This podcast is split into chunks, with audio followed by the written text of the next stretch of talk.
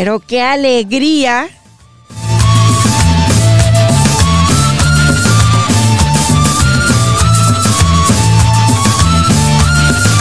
esperanza. Te llevaste. ¡Hey, Toronto! Hoy primero de junio tenemos un reencuentro, un como casi, casi todos los martes tenemos un reencuentro con dos personas maravillosas, inteligentes, guapas, eh, manejan perfecto los temas de actualidad, eh, la verdad son los filósofos que yo tengo en mi vida. Ellos son Marta Pinzón. ¡Bravo! Bravísimo. José Bendezú. Salen aplausos. ¡Uh! claro, ahí es donde salen los aplausos. Y Marta, el, esta semana tuvimos un cumpleañero en casa. Sí, señora, tuvimos cumpleañero, aunque a él no le gusta mucho celebrarlo, pero nosotros lo obligamos porque es una manera de darnos cuenta que nos encanta que exista. Así que le deseamos lo mejor, bueno, a todos los que cumplen todos estos días, pero en especial también a nuestro gran amigo José Vélez.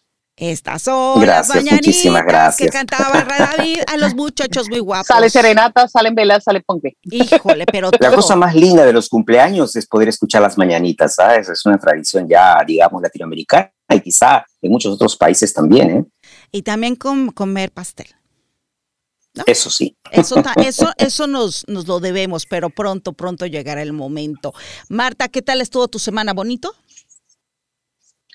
Buena semana, aunque con noticias muy tristes personales de los amigos que se encuentran en este momento luchando contra el COVID. Lo siento muchísimo y la verdad que a todos nos ha llegado de cerca o de lejos y, y en especial pues pensando mucho a todos aquellos que se encuentran hoy en un hospital luchando por sus vidas, a sus familiares, a sus amigos y bueno, ánimo, que esperamos que podamos salir de esto y, volver a convivir, y a volver a abrazarnos y a demostrar el cariño que nos tenemos. Y tú, tú José, eh, ¿hubo pastel en casa?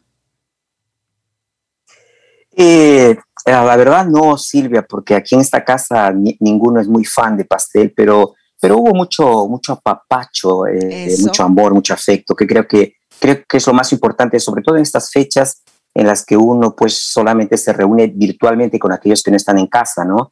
Eh, parece que uno lo valora muchísimo más, pero la pasé muy bien, muy tranquilo, gracias, gracias de verdad.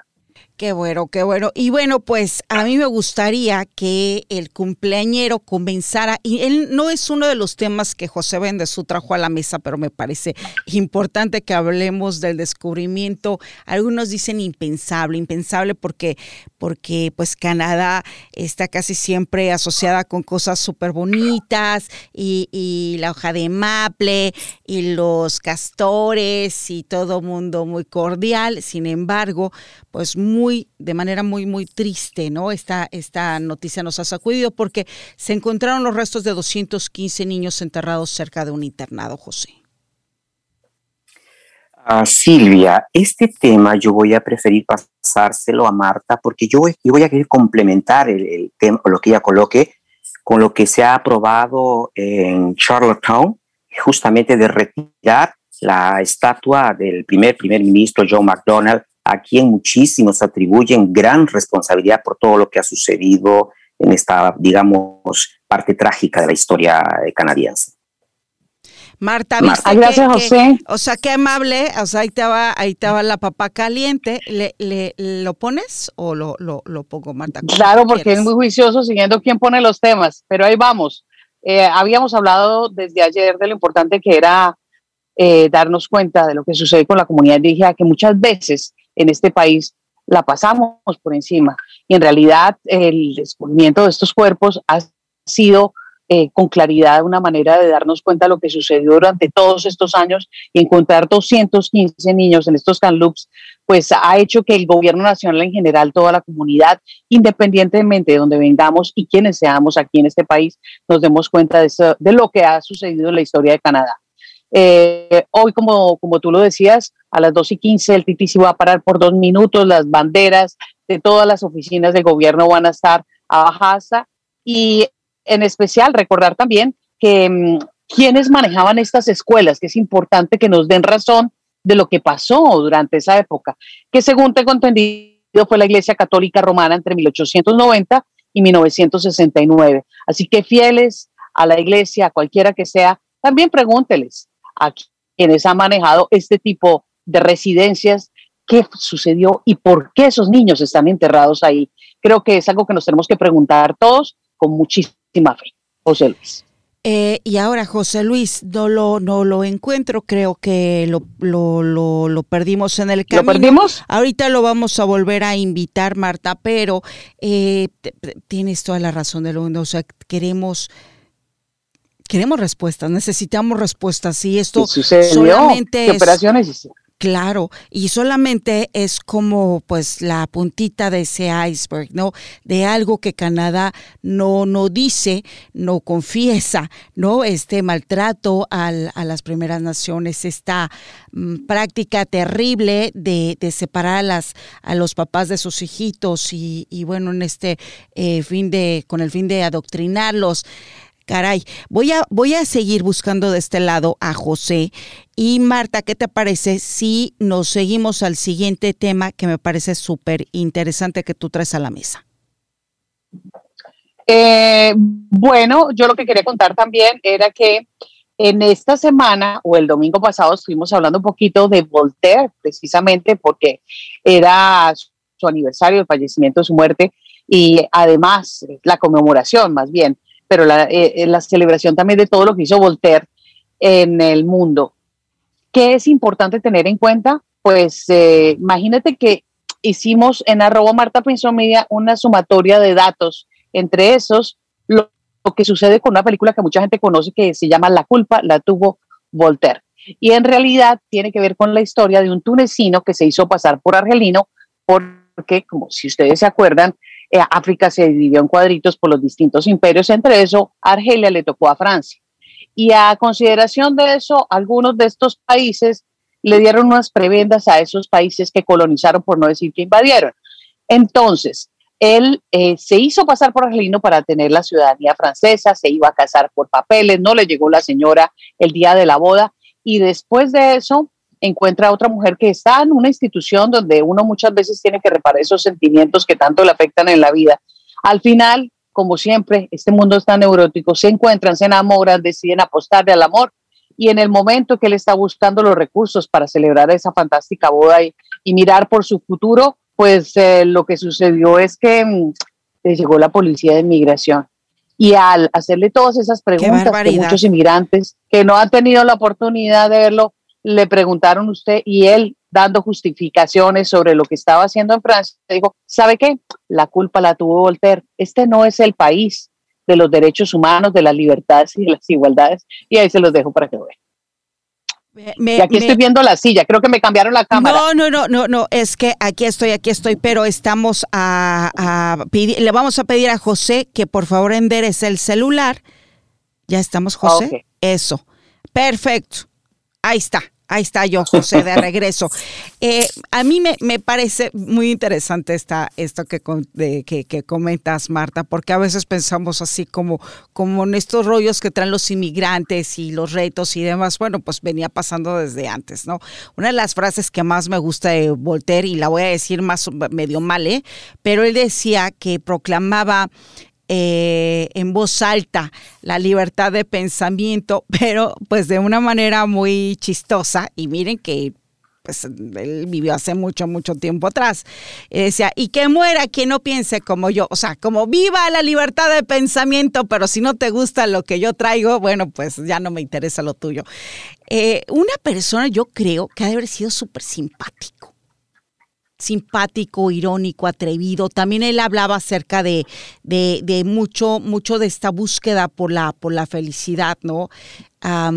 y es como, creo que en otra frase la compara con con los borrachos, ¿no? Es, es que es como, como, como se pueda, como, como medio cayéndonos a veces sin saber cuál es el rumbo, eh, eh, pero todos queremos llegar a encontrar esa, esa felicidad. José, eso en realidad te tocaba a ti, ¿eh? Lo de Voltaire, porque yo sé bien poquito y Marta hizo muy bien la tarea. Y desafortunadamente la conexión, no sé qué pasó, no pude, no pude escucharla. Pero. Contando el relato domingo, José.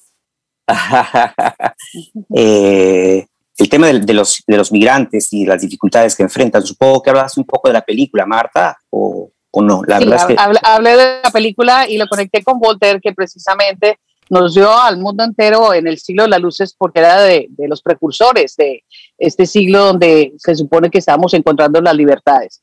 Y, él nos dijo eso, el hecho es que tanto se aplica en el mundo y ahí se, se hace esa analogía de realmente si ese, ese y todos nuestros países son esos países de libertades y equidades, igualdades. Nos deja por pensar. Sí, yo imagino también que eh, no he visto la película, pero he leído un poquito. Imagino que también hay un poco de ironía en relación al lema que tienen los franceses de fraternidad, libertad, etc. Y, sin embargo, eh, eh, pues no sé, 40 mil eh, inmigrantes viven bajo los puentes, ¿no? En París, por ejemplo. Entonces, es una dificultad increíble que tiene gente de poder adaptarse siquiera a la vida en sociedad y las vicisitudes que pasan, ¿no? Que pasan, de hecho, en cualquier eh, país donde hay un volumen grande de gente que intenta insertarse en la sociedad a la que ha ido a participar y, no siempre tiene facilidades. Se imagina más o menos que eh, en realidad era un sueño lo que, lo que imaginaba que podría encontrar, ¿no? Y de hecho, Voltaire tiene una frase que dice, la dicha no es más que un sueño y el dolor la realidad, ¿no? Entonces, un poquito esto creo que has hecho una, una asociación feliz, Marta, con el pensamiento de este, vamos a decir, filósofo de manera general, ¿no? Porque era mucho más que eso, ¿no? Pero eh, creo que has hecho una, digo yo, una analogía buena con este tema del, eh, del migrante y con las frases, muchas de ellas sarcásticas de este personaje, que, cuyo, cuyo nombre ni siquiera era Voltaire, ¿no? que era una suerte de, no. bueno, no se sabe, un anagrama de su, parecía que era un anagrama de su nombre Arouet, ¿no? Pero en fin, no importa esto, pero que quedó conocido en el mundo entero como Voltaire y bueno, respetado por, por muchísimos, ¿no? José, no, no, no apagues el micrófono y dime por favor qué es lo que va a pasar con la Copa América. La Copa América, muy, muy buena pregunta y muy oportuna, porque eh, no sé, yo, siempre decía ¿no? que de los temas eh, menos importante, el más importante es el fútbol, pero he aprendido, he aprendido otra frase ¿eh? que dice así, en realidad hablar de fútbol no es una cuestión de vida o muerte, es mucho más que eso. Pero bueno, en fin, eh, la Copa América, como todos saben, iba a llevarse a cabo en una administración conjunta de Colombia y Argentina. Colombia, por los problemas que está teniendo desafortunadamente con las marchas y todo esto, declinó, no, no se pudo hacer. Argentina en un primer momento aceptó. Cuando digo Argentina, digo la Federación de Fútbol de Argentina aceptó. Pero el gobierno central, viendo que el número de casos de COVID ha aumentado, está aumentando, prohibió, se impuso. Entonces Argentina tuvo que declinar. Ahí buscaron opciones, me refiero a la CONMEBOL, la Confederación Sudamericana de Fútbol. Ecuador se ofreció, Venezuela se ofreció, Chile se ofreció. Chile era una, buena opción, pero, solamente, pero solamente podía, ah, digamos, eh, dar espacio para un grupo, es decir, son dos grupos, solo para uno quería compartir con alguien, no había forma. resultado, eh, es feo decir esto, pero la Confederación Sudamericana fue la manejan Brasil y Argentina, ¿no? Entonces se acomodaron ahí, llamaron a Bolsonaro, que es un señor que todos saben muy bien que es una suerte de negacionista y que no reconoce el drama del, del COVID-19, entonces aceptó inmediatamente, pero está teniendo dificultades, Silvia. Yo me atrevería a decir que en estos momentos sería prematuro garantizar que la Copa América siquiera se llevará a cabo y si será en Brasil, porque varios gobernadores de Estado, haciendo uso de su autonomía, se están negando a aceptar esta propuesta del gobierno federal. Río de Janeiro mismo, donde soñaban que fuera la final en el Maracaná, la municipalidad de Río con el gobierno del Estado de Río de Janeiro han hecho una propuesta de que solo si fuera sin público, parece que están en esta discusión, pero varios estados del norte, noreste de Brasil ya han dicho no, Silvia. Eh, gracias, José. Bueno, pues ahí está todavía pendiente esto de la Copa América. Lo que sí o sí ya pasó es que no ganamos, muchachos. Ayer, eh, pues el equipo de casa, eh, los Maple Leafs, ¿no? pues se disputaron ahí un partido que no habían jugado, no sé hace cuántos años atrás, ¿no? 44 me parece, con los Habs de, de Montreal. Estábamos emocionados y el premier de Ontario, Doug Ford, hasta dijo, se me hace que sí vamos a tener público y toda la cosa. Igual después de mucho negociar, aceptó tener 550 personas, entre ellas eh, pues una enfermera argentina que me, platicaba, ¿no? Que, y por eso me daba mucha risa y pensaba yo mucho en la Copa América. Ella decía, bueno, pues yo en la rifa gané, o sea, voy a ir a ver el partido. Y yo le preguntaba, bueno, ¿te da ilusión? ¿Estás emocionada? Y me decía, ah, es que no es la Copa América. Es el Toronto sí. Pero claro que vamos a ir porque, bueno, pues algunos ah, en esta eh, en esta necesidad de volver a esta nueva normalidad, ¿no? Pues algunos nos vamos a dar cita eh, en, las, en las gradas para apoyar a los, a los, a los partidos. Y bueno, pues yo nomás le, le, di 20 vueltas para decir que perdimos otra vez. Los Maple Leafs se quedaron en los playoffs. No vamos a tener la Copa Stanley. Y así le mandamos el PUC, ¿no? Este, a Marta Pinzón para que ponga en la mesa otro tema para el día de hoy. Bueno, pues yo creo que los temas importantes aquí los hemos tratado y por supuesto que para agregar algo de lo que tú estabas diciendo con José, sí, para un latinoamericano creo que es mucho más importante el fútbol, entre las cosas menos importantes y por supuesto que el, hemos aprendido quienes vivimos acá a tener un poco más de pasión por el hockey y, por tener por eh, atención por los algunos países de Latinoamérica por como, como lo es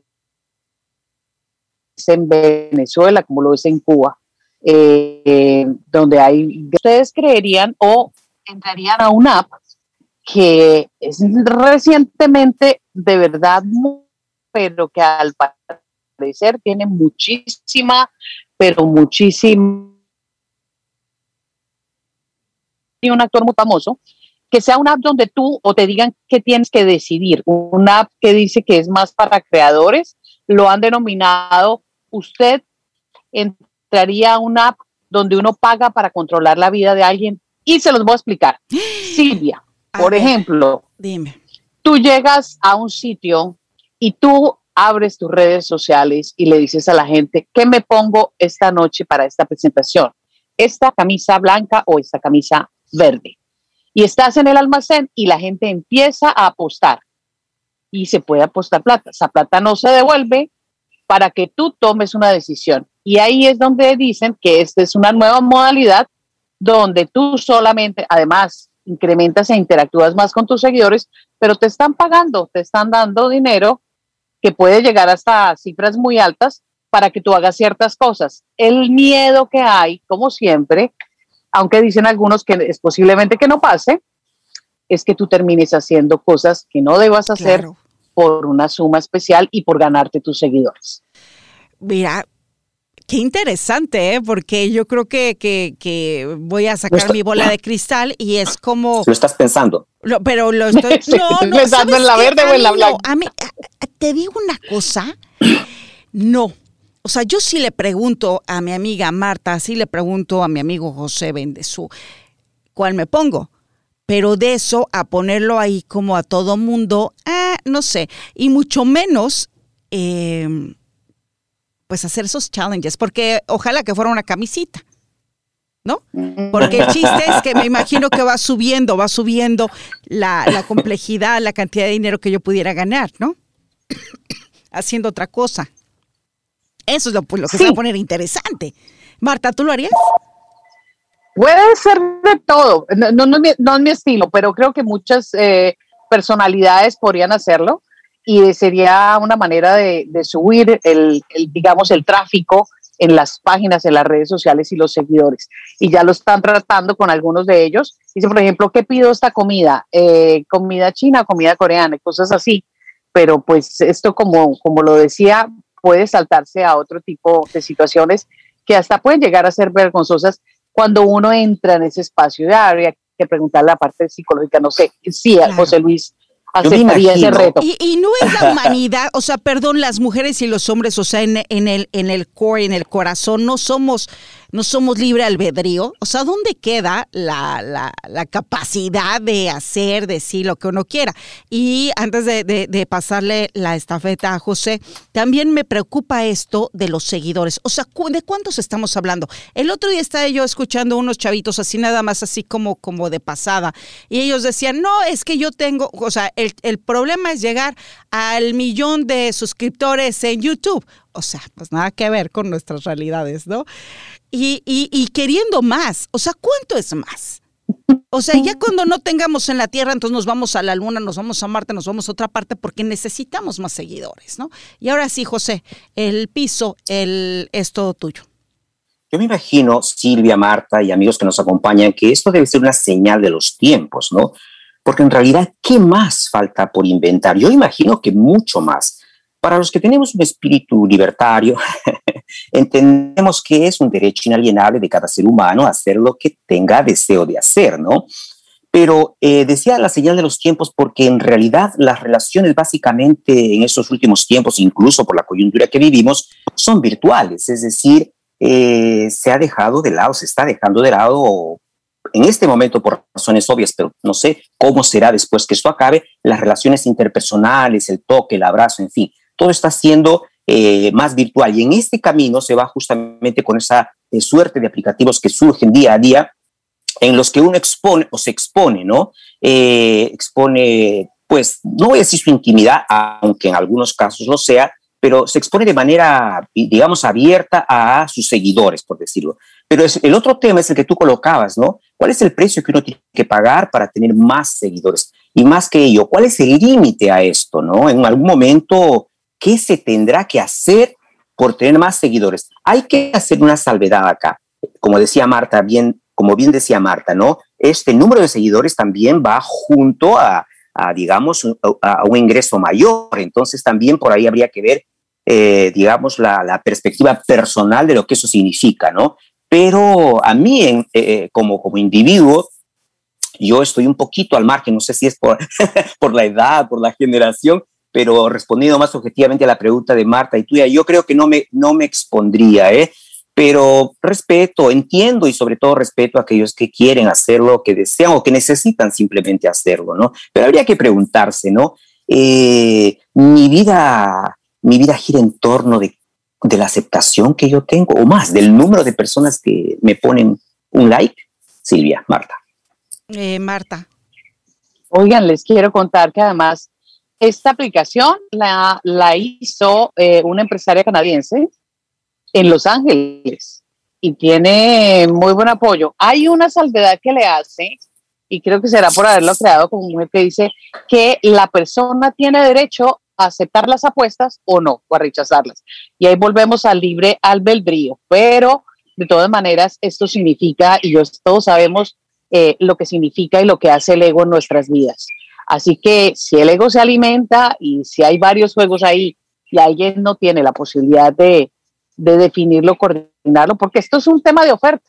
Algún día tendremos unas redes sociales y tendremos un mundo tecnológico un poco más regulado, pero creo que por ahora todos van por distintos caminos y aquí es al mejor postor. Claro, y, a mí también, perdón José, me preocupa porque, porque la historia nos ha demostrado que, que puede ser hasta peligroso, ¿no? Por ejemplo, como los, con los challenges, ¿no? Como, como a ver, este, eh, ve corriendo detrás del coche, eh, no sé, y, y, ahí no ganaba uno nada de dinero y de todas maneras lo, la gente lo hacía, los chicos lo hacían y perdían hasta la vida. Bueno, pues me preocupa eh, hasta dónde llegaríamos por pues unos 5 mil dólares, 10 mil dólares, no sé, ¿no? Es, es, es, complicada, pero la verdad sí me gustó el tema, Marta, y es una de las cosas que, que, que yo creo que yo le echaría un ojo, eh, aunque sea por solo ya puro, no voy a decir cultura general, voy a decir morbo, sí, sí lo haría. Léelo, vero, nada más. que no me cuenten más. Se puede pasar por inocente, porque puede ser un pintor que dicen cómo quiere que pinte el fondo, azul pues, o morado. Exacto. La gente apuesta y él decide qué quiere poner, pero, pero, pero de ahí en adelante puede llegar a hacer muchas cosas. Sí. No, lo que decía es que eh, muchos psicólogos eh, defienden la idea de que el ser humano necesita de reconocimiento para sobrevivir, ¿no? Tiene que eh, ser escuchado, ser visto, ser, ser, inherente a la existencia del ser humano.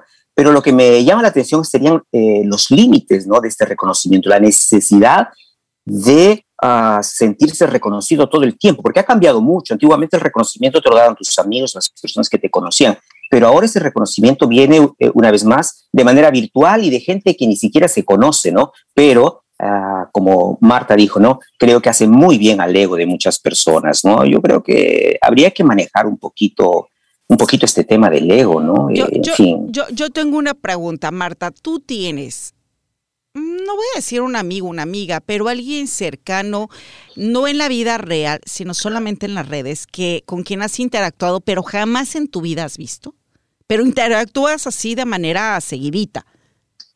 La verdad, ¿eh? La verdad.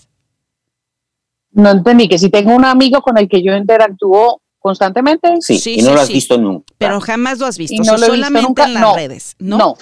No. No. No. Yo sí. Y jamás lo he visto, ¿eh? y no es imaginario. No es imaginario porque yo lo, o sea, pone muchas fotografías y yo también, y aplaudo, bueno, o sea, pero jamás nos hemos visto, ¿eh? eh bueno, tengo pero pones sus fotografías. No, él pone sus fotografías. No por eso, y es una amistad pura y verdadera. Sí, él pone sus mm, fotografías. Eh, ahí, este, no sé, como esto preparé de comer y yo, ay, súper padre. O él, miren, este, le di tres vueltas a la 100 Tower por abajo. Ay, bravo, bravo. Y él también. Y nunca se vieron. No, jamás nos hemos visto, no nos conocemos. Qué lindo es. No nos mm. conocemos. Bueno, no, y, no pretendo otra cosa más que yo le echo porras y él me echa porras, ¿no? Cada vez que yo me encuentro algo de él, porque además es muy, muy activo, en las redes, sociales, sí. Bueno, pues yo también, este, pues lo, le pongo, y él también a mí. O sea, vamos, es de las cosas que uno, uno no quería. Yo no sé si esa amistad virtual la pudiéramos trasladar algún día a la vida real. Eso no lo sé. Y pero tampoco es muy, me importa. muy interesante. Tampoco me importa, ¿eh? O sea, para mí es mi amigo de las redes. Y es más, ¿sabes qué? Eh, te lo puedo asegurar que está viendo este podcast. O sea, ahorita me voy a meter para ver si, si lo está viendo. Es que nos, que nos mande un mensaje. Que nos mande un mensaje. Es que hoy se me olvidó mi teléfono, entonces no puedo checar, pero, pero llegando a la casa lo voy a checar. Sí, súper buena onda. Entonces yo les quiero te quiero presentar, Dani, a Marta, a José, porque la verdad es súper lindo, muy, muy activo, muy generoso en los comentarios. O sea, es un estupendo amigo en las redes, ¿no? Entonces yo también ¿Qué es lo que he aprendido, que no voy a desvirtuar lo que yo un día dije, ay, es que eso no es amistad porque no lo ves, no lo abrazas, no, no, no compartes, ¿no? Un alimento, no, no sé. No. Es otro tipo de amistad, Silvia, pero, es, pero al final es amistad también. Claro, claro. Y, tú lo decías, es que son estos tiempos, ¿cómo? Es... No, y en una época que se confunde un poquito lo real con lo virtual, hay que tomar cuidado con eso, ¿eh? pero a veces la gente va confundiendo, ¿no? Entonces, los afectos, eh, y este es todo un tema también, porque cuando se habla, por ejemplo, de fidelidad, ahí viene el cuestionamiento, ¿no? Virtualmente hay o no hay infidelidad, cosas de este tipo, pero yo digo, que, ah, no, sí hay, eh, sí hay infidelidad, José, pero no me hagas hablar, eso lo vamos a poner en otro, en otro lado. Pero sí, es sí es. es un programa completo. ¿Sabes qué? No, y vamos a invitar a Abigail porque eh, para eso no, no sé por qué, pero creo que eh, cometí un ena.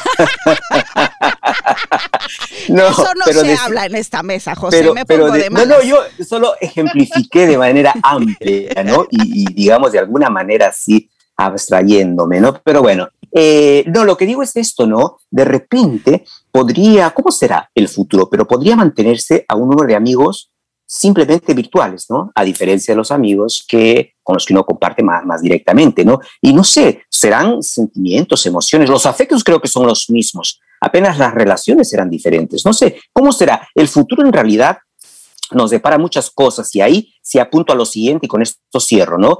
De ¿Qué será de nuestras vidas que ya se acerca tras la pandemia? ¿Cómo será? Tan, tan, tan, tan. No lo sé. ¿Qué será de la estatua del primer ministro canadiense? Se va, se va. Esa, esa se va, esa se va. Se va, se va. No, sí, esa se va, esa se va. Y, fue votado en el Consejo y fue aprobado por unanimidad. Esa estatua no va más al depósito. ¿Sabes que, que yo escuchaba a un comentarista que es totalmente diferente a lo que yo pienso, pero me parece muy inteligente, entonces le pongo, le presto atención. Y él decía que que, que no, no, necesariamente tendríamos que tirar, bueno, pues esa u otras monumentos, esculturas y demás, sino porque también forman parte de nuestra historia, de esa historia que nos duele y de la que tendríamos que aprender, pero no necesariamente, y, ponerlo en ese contexto. A ver, este señor se portó mal, hizo esto y esto y esto, pero también aportó esta y esta otra cosa, ¿no? Más que, que porque el tirarla para él eh, suponía como, como, como ocultar otra vez la, la, la, realidad o, la historia, ¿no? Eh, yo no estoy muy segura de eso. A mí la verdad lo pienso en este caso específico y sí la tiro. ¿eh? O sea, le di 20 vueltas, pero escuché la opinión. Sí tiro, pero, pero claro que tiro la estatua. Claro, tú, ya, tú misma ya has dado la respuesta, ¿no? Hay situaciones y situaciones, ¿no? Por ejemplo, si algún personaje, una estatua de un personaje que ha sido en alguna medida nefasto, en otra medida positivo, está allí, pero no hiere susceptibilidades inmediatas, como es el caso de este personaje. Podría pensarse en decir, bueno, esto hace parte de nuestra historia, que esté allí, aunque incomode a algunos. Pero el caso, eh, en el caso específico de John McDonald es otra historia, ¿no? A pesar de haber tenido cosas importantísimas para la propia historia de Canadá, pero también hay que reconocer que el tipo era, digamos, racista, así, confirmado. Sí, mal, mal. Y no solo eso, clasista y eh, unas cosas. Ahora, en su defensa, y note que no, no, ni siquiera eh, soy autor de esto, ¿no? Ya lo decía una, una diputada, en su defensa apenas podría decirse que él defendía lo que en su época era lo normal. Qué pena esa normalidad, desde luego, pero eh, que en su defensa, en su época era así, por decirlo de alguna manera, como en algún momento era normal una serie de atrocidades que se cometían contra la gente, contra los más contra las mujeres, contra los negros, en fin. Ahora, eh, eh, pero es censurable desde todo punto de vista, ¿no? ese punto es importante porque también, fíjense, que si miramos hacia atrás hoy que estamos hablando tanto de Aristóteles, de Sócrates, de Platón, de los pensadores del mundo de Grecia, era un espacio, era un mundo donde la mujer no existía y además no tenía ninguna validez. Entonces, eh, sí entiendo y también nos molesta mucho, pero hay que entender en su contexto y yo creo que más bien ponernos las pilas en darnos cuenta de que de qué forma podemos hacer este mundo pensar un poco más y ser más equitativos y más, más eh, creadores de pensamiento que de, de convertirnos en rebaño, que es lo que nuestro mundo ha sido muchos muchos años. Quizá la principal función de la historia sea justamente, como ciencia, sea justamente esta, ¿no? De recordarnos eventos que jamás debemos repetir. Claro, claro. Yo por eso también pienso, bueno, que la dejamos, pero no. Hay que tirarla. sí, sí, sí.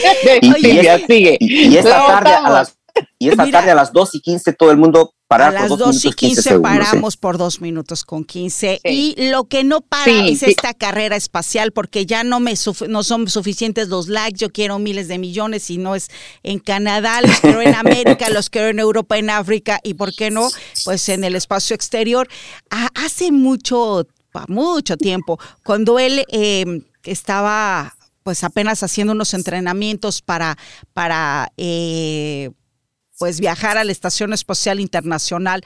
Tuve la oportunidad de conversar con Chris Hadfield, uno de los astronautas canadienses, y le hicieron una entrevista y le preguntaban, o sea, la verdad, la verdad, ¿Tú crees que hay vida en el exterior? O sea, cuando uno ve un ovni, cuando dices, no, pues sí hay, y entonces me parece maravillosa la respuesta, porque en serio creo que es una persona muy inteligente y que, lo ha, y que ha visto muchas, muchas cosas. Y decía, no, o sea, no con cada ovni que uno vea hay que pensar que viene un marcianito ahí o un extraterrestre. No es por ahí la cosa.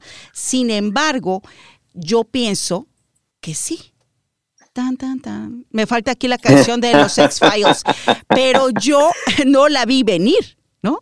Pues sí, ¿cómo no? ¿Por qué no? Y bueno, y también lo que aprendí es que tienen todo muy organizado. O sea, ahora que hacen viajes a cada rato a Marte y tal, y, y con esto de la estación, él hablaba acerca del Tratado del Espacio Ultraterrestre de las Naciones Unidas de 1967, que todavía está en vigor, en donde pues todos los países nos portamos bien y prometemos no hacerle daño a los extraterrestres. ¿Qué tal, eh? Parece, sí, no, no, no, hay que molestar. No hay que molestar. No hay que molestar. Parece una película, ¿no? Silvia Marta, pero en realidad, eh, si uno se pone a reflexionar sin, mucho, sin mucha sofisticación, ¿no? Imaginar que solo existe vida en el planeta Tierra, por decir lo mínimo, sería mezquino, ¿no? Siendo que la Tierra, hasta donde se sabe ya, es apenas un punto ínfimo, pequeñísimo en el, en el universo, ¿no? Digamos, y ahora ya no se habla ni de universo, la física cuántica habla de multiverso, más de un universo. Entonces, imaginar que, que solo acá hay vida, por como decía hace unos instantes, ¿no? por lo menos sería mezquino, ¿no? De hecho, debe haber, quizá en otros, en otros niveles, otras dimensiones todavía inexplicables para nosotros, en donde, pero que debe haber, debe haber. en donde el tiempo no se acabe como lo que nos está sucediendo en este momento. Marta, por favor, tú cierras este reencuentro. Diferentes partes de nuestro planeta han demostrado que hay cosas inexplicables que cada quien se las explique a su manera, de acuerdo a sus espíritus y su fe, pero en realidad hay demasiadas verdades alrededor, así que vamos a dejar esto en puntos suspensivos, porque mucho de lo que sucede en este planeta y seguro en otros puede pasar. Y por eso nos vamos a volver a encontrar el próximo martes a la misma hora y por el mismo canal, aquí con nuestra querida Silvia, que por favor síganla en las redes desde Marte hasta Júpiter y todos los demás planetas. Y por favor, pero póngale una lana, pero en serio, póngale una lana así en las redes sociales de Marta Pinzón para que sigamos disfrutando esas conversaciones, de esas tertulias. Mi José, pues ya saben que su generosidad da para mucho y lo encontramos en diferentes medios de comunicación. Ahora sí, chao, chao, chicos. Chao, chao. Chao, abrazo.